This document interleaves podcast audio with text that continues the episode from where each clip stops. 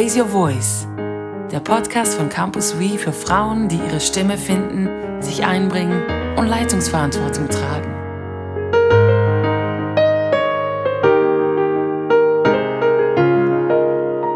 Hallo zusammen und herzlich willkommen zu unserem heutigen Podcast. Ich bin die Sabine Fürbringer. Und ich bin Debbie Way.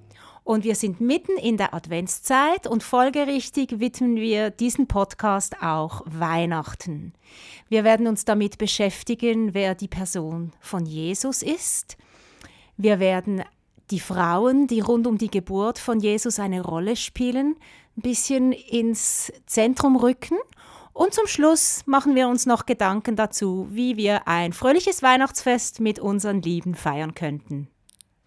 Von meinen amerikanischen Freunden habe ich den Satz Jesus is the reason for the season im Ohr. Und der besagt so, dass Jesus der Grund dafür ist, dass wir in dieser Zeit feiern, dass wir diese, diese Zeit im Jahr besonders gestalten und dass wir uns auf Weihnachten eben vorbereiten und all die Feierlichkeiten ihm zu Ehren ähm, vom Stapel lassen. Und da wäre es natürlich schon interessant zu wissen, diese Person, Jesus. Was ist es denn, was ihn so besonders macht? Oder was ist es auch, äh, was es ausmacht, dass du, Debbie und auch ich, dass er für uns in unserem ganz persönlichen Leben so eine große Rolle spielt? Wie sieht das aus bei dir? Also wenn ich an Weihnachten und an Jesus denke, dann ist für mich so der wichtigste oder emotionalste Aspekt für mich, dass ähm, Jesus Immanuel, also Gott ist mit uns. Diese Vorstellung, dass ein Gott, der ja allmächtig ist, überhöht, allwissend, mächtig, dass er so demütig und hingebend ist und Baby wird, also ein sehr, ähm, er ist völlig ausgeliefert uns Menschen, jetzt in, dieser, in diesem Fall Maria und Josef. Und muss alles lernen, was wir Menschen lernen. Also er musste laufen lernen, sprechen lernen, stillsitzen lernen, er musste, er ging durch die Pubertät, hatte Stimmbruch, Bartwuchs, musste arbeiten. Und dieses normale Menschsein von Gott, das ist das, was mir eigentlich am nächsten ist, weil für mich ist dadurch Gott sehr, sehr nahe. Also wenn ich bete, wenn ich mit ihm spreche, dann weiß ich, dass er weiß, wie es sich anfühlt, Mensch zu sein. Und dieser Aspekt, den finde ich am schönsten an Weihnachten. Hm. Wie ist es bei dir? Ja, ganz ähnlich. Mich begeistert auch oder mich hat das auch so angezogen bei, bei der Person Jesus, dass er sich in unsere Welt hineingibt und insbesondere, dass er ein, ein Herzensanliegen hat für die Verlorenen, und mit Verlorenen meine ich eben insbesondere diejenigen, die so am Rand der Gesellschaft stehen, die kein Glück im Leben haben, die gescheitert sind, die leiden, die Unrecht erfahren. Ganz besonders diesen Menschen will er nahe sein und er bringt so das Himmelreich hinein in die Zerbrochenheit unserer Welt. Und mir ist so ein Bild vor Augen, als ich vor einigen Jahren mal an einer Alpha-Konferenz in London mit dabei war. Das war eine riesige, so eine Tausender-Konferenz, eine Leiterkonferenz und die fand in der Royal Albert Hall statt. Das ist ein, ich meine, als ich in dieses Gebäude reinkam, hat es mir schon fast den Atem verschlagen. das ist sowas von schön. Ein riesiger Rundbau, wunderschöne Architektur und die ganzen Wände, ähm, also ja, so die, ja doch, an den Wänden, die Wände hoch, die Mauern hoch sind Logen gezogen. Also eine Loge an der anderen in diesem Rundbau drin. Wunderschön, riesig. Und die Konferenz ähm, begann dann und im Begrüßungsteil drin hat Niki Gamble, der verantwortlich, so die, der verantwortliche Kopf der Konferenz war, hat er uns als Gäste begrüßt und dann hat er gesagt, ja, und ganz besonders möchte er diejenigen Leute begrüßen, die äh, für diese Konferenz eingeladen sind und die königlichen Logen äh, besetzen. Und also in dieser Royal Albert Hall, da hat das Königshaus, hat da einige Logen, die sind reserviert für die Queen und für ihre Angehörigen und ihren Hofstaat so. Und äh, da dürfen nur die rein. Und für diese Alpha-Leiter-Konferenz gab man diese Logen frei, damit die Obdachlosen, die mit eingeladen worden sind und durch äh, die die ähm, HDB, also die Gemeinde, in Kontakt gekommen war über Alpha Life, ähm, die wurden da, die durften diese Logen besetzen. Und ich weiß, ich, ich saß da und ich habe gedacht, genau so ist das Himmelreich. Genau so. Und genau das hat Christus uns gebracht. Er hat diese Grenzen aufgelöst und er ist mitten hineingekommen in, in das Elend der Welt. Er ist gekommen zu den Gescheiterten, zu denen, die am Rande leben. Und er hat gesagt, genau für euch ist im Fall diese Loge. Genau für euch ist der Himmel offen und da gehört ihr hin. Das ist für euch.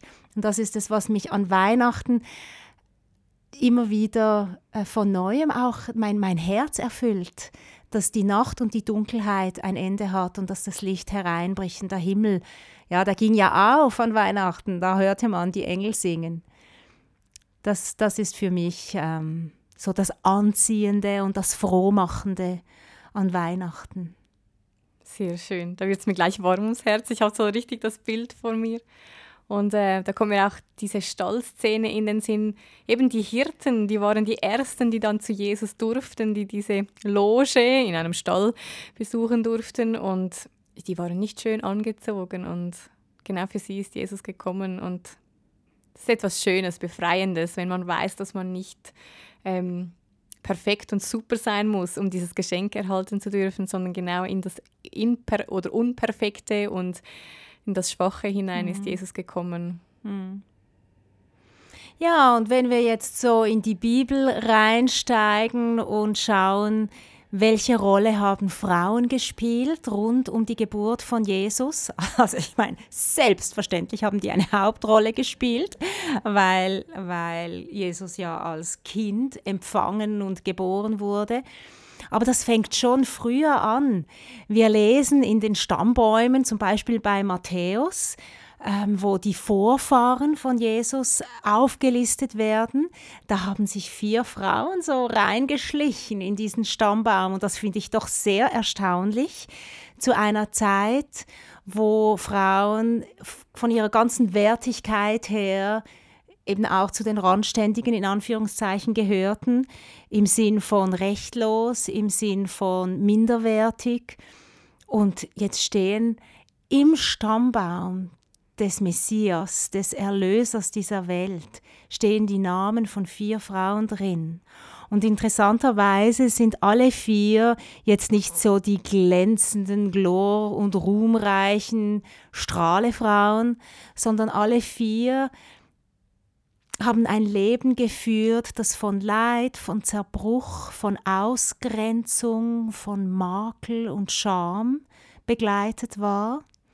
Und der Retter dieser Welt ist sich nicht zu schade, sich in diese Reihe da hinein gebären zu lassen.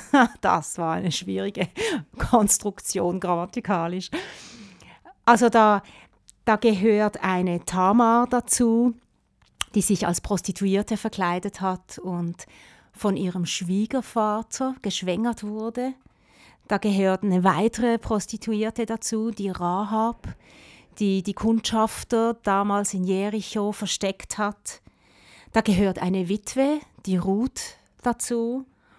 Und da gehört auch die Frau des Uriah, die Bathseba, dazu, eine Frau, die Ehebruch mitbegangen hat und auch Schmach und, und Schwieriges in ihrem Leben da, dadurch erfahren hat. Und all diese Frauen, ja, sie gehören mit dazu in diese Reihe, bis dann die Maria diesen Gottessohn empfängt. Und ja auch nicht in der perfekten Position als verheiratete Frau, sondern als verlobt zwar, aber mit diesem sich einlassen auf das Empfangen. Sie hat ja Ja dazu gesagt. Das war nicht einfach, ups, jetzt bin ich schwanger, sondern das war eine in dem Sinn bewusste Entscheidung, wie man halt eine so kurzfristige Entscheidung für Gottes Werk tun kann. Aber sie hat eingewilligt und mit dem hat sie sich auch an den Rand der Gesellschaft bewegt oder noch weiter nach außen. Und dass dieses junge Mädchen diesen Mut hatte, einfach Ja zu sagen zu was auch immer dann kommt. Ähm, und damit zu riskieren, dass sie, dass ihr Mann oder ihr Verlobter wegläuft, das ist schon etwas sehr begeisterndes, weil nur schon eine Schwangerschaft an sich, man kann sich ja bewusst dafür entscheiden, viele tun das ja auch. Und trotzdem, man weiß ja eigentlich nicht genau, was da so auf einem zukommt. Und für mich persönlich war nur schon die neun Monate der Schwangerschaft, fand ich anstrengend und ich fühlte mich nicht so im, wie sagt man denn, im Schuss oder in meiner vollen Energie und dieses, dieses junge Mädchen diesen Weg auf sich genommen hat und ähm, ja, das geschehen lassen hat, das ist für mich sehr inspirieren und begeistern. Und ähm, ich finde das schön, dass wir da von Maria das lernen können und auch diese, Symbol, diese Symbolik, die dahinter steht. Also, dass sie Gott persönlich in ihrem Leben empfängt und das Leben dann auf die Welt bringt und so sichtbar wird für alle. Das ist ein Aspekt, der mir ja, sehr zusagt, weil es etwas ist, das wir alle tun können, also empfangen, jetzt im geistlichen Sinn, dass wir empfänglich sind für das, was Gott tut und wer er ist und dass es sich in unserem Leben auswirken darf. Ich glaube, diesen Maria-Moment von, darf ich in dein Leben hineinkommen, darf ich in deinem Leben wirken, da müssen wir alle Ja dazu sagen.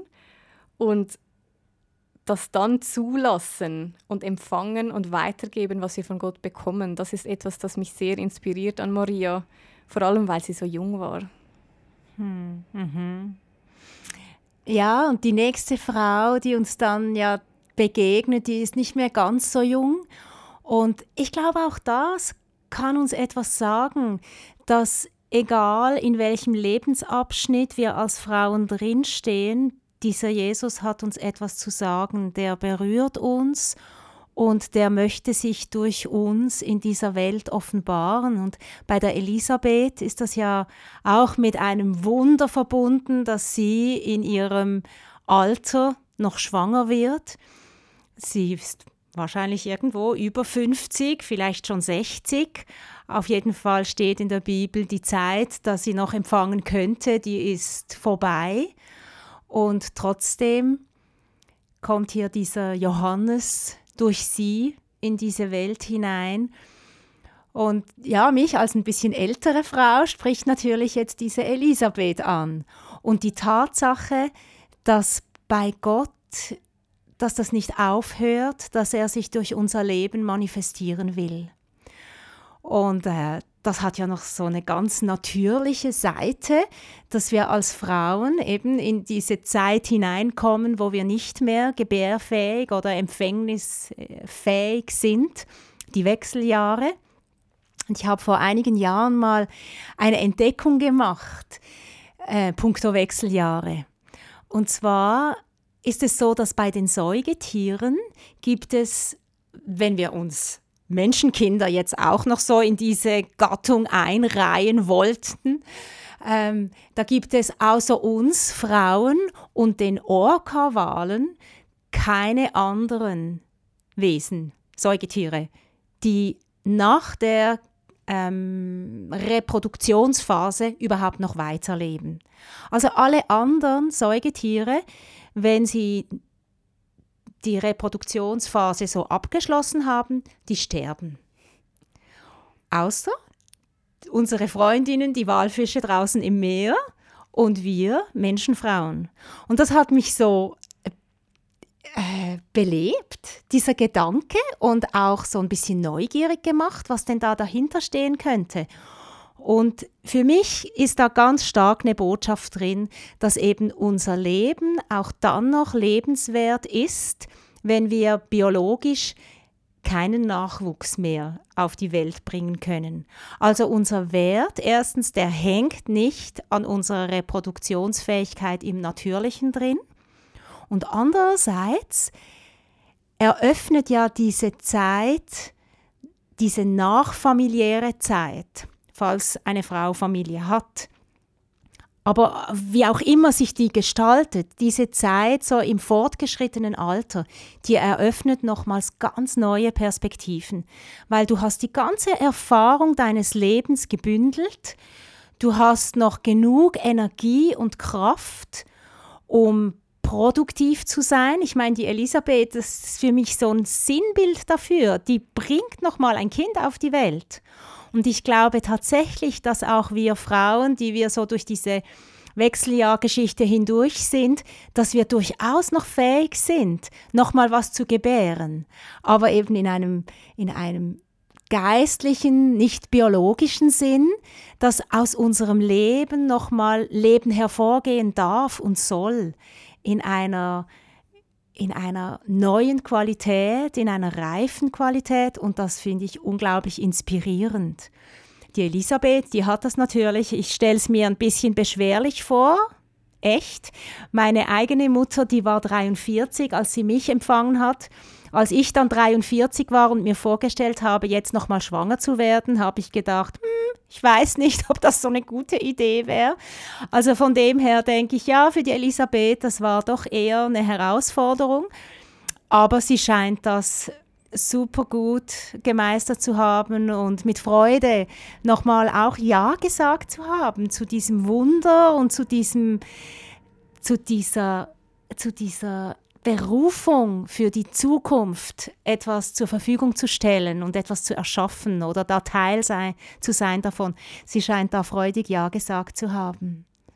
Da war noch eine dritte Frau, die Hanna, die war ja noch älter als äh, Elisabeth und hatte jetzt körperlich nichts dazu beigetragen zu dieser Weihnachtsgeschichte, aber geistlich hat sie viel auch Leben hervorgebracht. Sie ist ja Prophetin, war Prophetin, hat im Tempel gewohnt, gefastet, gebetet und hat dann, als sie Jesus erkannt hat als Messias, hat davon weitererzählt allen Menschen, die auf den Messias warten. Und auch sie war nicht zu alt ähm, und war Teil dieses Leben Weitergebens. Und das ist sehr inspirierend, dass, wie du gesagt hast, das Alter ist nicht entscheidend. Und wir können Leben weitergeben in verschiedenster Form. Das muss nicht körperlich sein, das darf und kann geistlich sein, aber dass wir Leben geben und empfangen und spenden sollen, ich glaube, das ist ein zutiefst geistlicher und auch ähm, urmenschlicher Prozess. Und das ist schön, dass das Weihnachten eigentlich zum Ziel hat, Leben zu spenden mhm. und Hoffnung und Zukunft hervorbringen soll. Ja, das, was du da sagst mit Hoffnung und Leben und Zukunft, daran habe ich heute Morgen gedacht. Ähm, heute, wo wir diesen Podcast aufzeichnen, hat es in Zürich geschneit und es war noch so Dämmer, ein, ein Dämmerlicht am Morgen, als ich hier zum Büro gekommen bin und unterwegs habe ich kleine Kinder gesehen, die so durch den, der Schnee war ziemlich matschig, aber sie sind so durch den Matsch ge, getro, ge, hm, gewatschelt, gewatschelt, ja, so ein bisschen Enten, entenartig. Und ich habe sie so angeschaut und wir tragen ja diese Corona-Schutzmasken im Moment, aber ich musste unter meiner ich spürte, wie unter meiner Maske so das Lächeln hochgeht. Und es hat mich, hat mich so gedanklich auf eine Reise mitgenommen, dass kleine Kinder, die lösen das unwillkürlich aus, insbesondere Neugeborene. Ich glaube, da musst du ein unglaublich verhärtetes Herz haben, wenn ein Neugeborenes Geborenes in dir nicht so eine, eine Rührung, eine, eine, eine Zärtlichkeit und ein Lächeln hervorbringt. Und ich habe mir überlegt, warum das, das so ist und insbesondere auch, warum Gott sich entschieden hat, mit einem Neugeborenen seine Pläne zu offenbaren. Und ich glaube, es gibt nichts, was eben Leben und Zukunft und Hoffnung und Freude besser verkörpert als ein neugeborenes Kind. Und das möchte ich wie im, im, in meinem Herzen behalten in dieser Weihnachtszeit, dass genau so sich Gott offenbart, weil er das in uns auslösen möchte. Neues Leben und Freude und Hoffnung auf die Zukunft. Mhm. Eine Zukunft, die gut ist, weil er mit seiner Gerechtigkeit einzieht. Mhm. Weihnachten es kommt ja bald. Wie feiert ihr das eigentlich? Also weißt du, dieses Hoffnung und Zukunftsvolle und dieses Fest, wie macht ihr das jetzt praktisch? Ha, also wie wir das dieses Jahr angehen, das weiß ich überhaupt noch nicht, weil ähm, das wird ja alles anders. Es gibt keine Gottesdienste. Für uns als Familie gehört der Besuch der Gott, des Gottesdienstes am Heiligabend. Da ist seit Jahren ein, ein fester Bestandteil davon. Wir essen im Normalfall miteinander immer das gleiche Nachtessen. Bei uns gibt es Käsefondue. Da muss niemand lang in die Küche stehen und wir haben das alle gerne. Äh, ich weiß nicht, wie Corona-konform das dieses Jahr ist. Vielleicht werden wir sogar das Menü ähm, ändern müssen. Und bei uns gehört die Weihnachtsgeschichte dazu. Es gehört immer auch Gesang dazu. Wir sind eine sehr ähm, musikliebende Familie. Ich, ich persönlich liebe diese alten Weihnachtslieder. Da schwelge ich drin, wenn wir das auch mehrstimmig singen können. Ähm, ja, und die alten Texte. Ich mag das, ich bin da sehr, sehr traditionell unterwegs. Aber eben, wie wir das dieses Jahr handhaben, keine Ahnung. Ich hoffe, es muss nicht jemand in Quarantäne ich hoffe auch, dass ich nicht, ich nicht in Quarantäne muss. Äh, wir werden ein bisschen uns zurückhalten die Zeit davor, aber freuen uns auf das Familienfest im sehr kleinen Rahmen. Ähm, mein, mein Highlight, wie ich Weihnachten sehr gerne feiere und diese, diese Hoffnung und dieses in die Zukunft schauen gerne zelebriere. Meine Familie ist äh, teilweise nur gläubig, wenn man das so ausdrücken kann. Also gewisse ähm, Leute bei uns in der Familie glauben nicht an Gott und darum ist es manchmal schwierig, ein Ritual zu finden. Aber in den letzten Jahren hat sich etwas entwickelt, nämlich dass wir gemeinsam auf das Jahr zurückschauen und uns zwei, drei Highlights aus unserem Jahr erzählen. Und das schafft sehr, sehr viel Tiefe und weckt irgendwie Lust auf ein neues Jahr und auf die Zukunft und ja, weil man einfach das Positive fokussiert und irgendwie Hoffnung dann schöpft für das nächste Jahr. Mhm. Und das gefällt mir sehr. Auf diese Runde freue ich mich jetzt schon wieder. Ja, ich finde es schön, wenn man wenn man auch irgendwo in ein persönliches Gespräch, in einen Austausch hineinkommt. Und vor Jahren, als unsere Kinder noch kleiner waren, also noch klein waren, die sind überhaupt nicht mehr klein heute, die sind ja erwachsen, aber als sie noch klein waren, ähm, da haben wir, wir stellen immer eine Krippe mit, mit Krippenfiguren auf und da haben wir mal das so gemacht, dass jeder aus der Familie sich eine Krippenfigur aussuchen durfte die in diesem Jahr vielleicht für etwas Spezielles steht oder die einem in dieser Weihnachtszeit dieses Jahr besonders nahe geht und durfte dann kurz etwas dazu erzählen, warum jetzt diese Figur oder dieses Tier ähm, dieses Jahr so im Vordergrund steht. Und das hat, das, das ging auch schon wirklich mit den Kindern. Ähm, das hat sehr schöne Gespräche dann auch ausgelöst. Das ist eine schöne Idee. Ja, wir wünschen euch eine gute Weihnachtszeit und dass ihr kreativ werdet in dieser Phase, die ein bisschen anders ist als die anderen Weihnachten, die wir bisher gefeiert haben. Wir wünschen euch eine hoffnungsvolle, ähm, freudige, auf die Zukunft schauende Weihnachtszeit und freuen uns dann im nächsten Jahr euch wieder in einem Podcast begrüßen zu dürfen. Falls ihr das noch nicht ähm, gesehen habt, auf Instagram gibt es einen Adventskalender von Campus We. Ihr dürft also gerne uns abonnieren und jeden Tag ein Türchen öffnen. Ja, und dieses Jahr melden wir uns noch einmal kurz vor Weihnachten mit unserem Blog und ja, da wird es noch eine Weihnachtsüberraschung geben. Danke, dass ihr dabei wart. Wir freuen uns, euch bald wieder zu sehen, zu hören, von euch zu lesen und wünschen euch eine schöne Weihnachtszeit. Tschüss zusammen. Tschüss miteinander.